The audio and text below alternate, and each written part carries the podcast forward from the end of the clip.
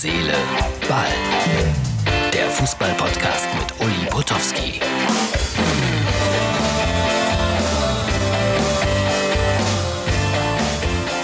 Das ist Herz, Seele, Ball, die Ausgabe für Freitag, den 3. Juli 2020. Ich bin also wieder aus Berlin zurück, habe natürlich gewartet, bis das Relegationsspiel zu Ende war zwischen Werder Bremen und dem FC Heidenheim.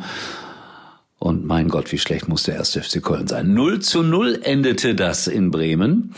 Kleine Hoffnung äh, für die Bremer trotzdem. Ein 0-0 im Rückspiel reicht und man bliebe in der Bundesliga. Moisander fliegt allerdings in der 87. Minute mit Gelbrot vom Platz.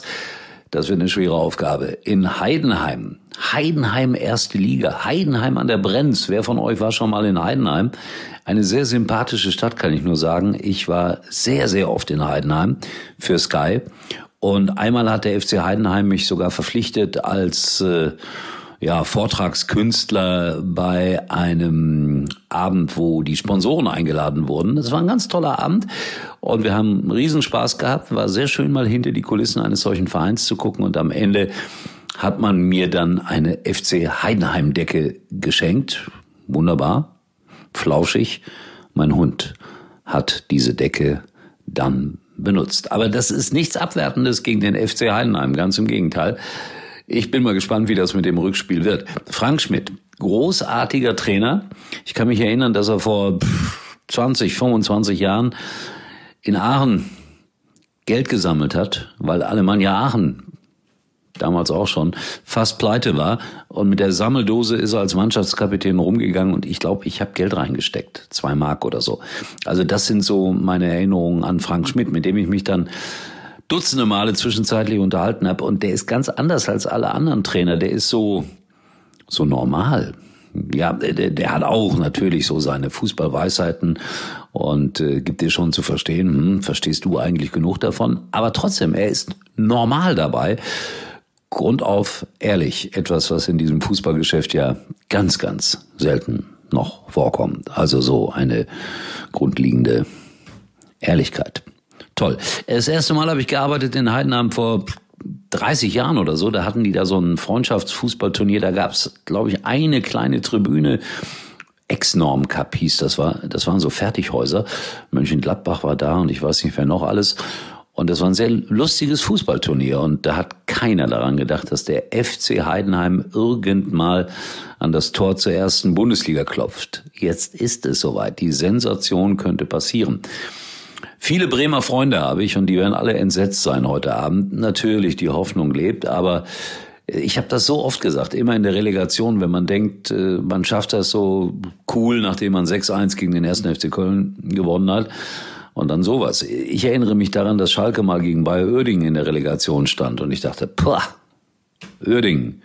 Wer hat sich durchgesetzt? Genau, Oerdingen. Also insofern, da ist äh, nächste Woche ein heißes Match zu erwarten. Schade, dass das alles ohne Zuschauer stattfindet, aber was sollen wir damit wieder anfangen jetzt mit der Diskussion? Heute habe ich gehört, dass äh, man darüber nachdenkt, dann mit Beginn der neuen Bundesliga-Saison Zuschauer wieder zuzulassen. Das diskutieren wir ja schon seit einiger Zeit hier.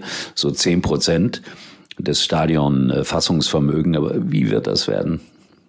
Nee, möchte ich jetzt gar nicht groß drüber nachdenken. Schalke hat dann auch nochmal Geld verpasst, weil die Ablösesummen sinken. Leroy Sané, also wenn es über 50 Millionen gewesen wäre, da hätte es im besten Fall 5 Millionen oder so, sowas für Schalke geben können. Jetzt kriegen sie irgendwie eine Ausbildungsentschädigung.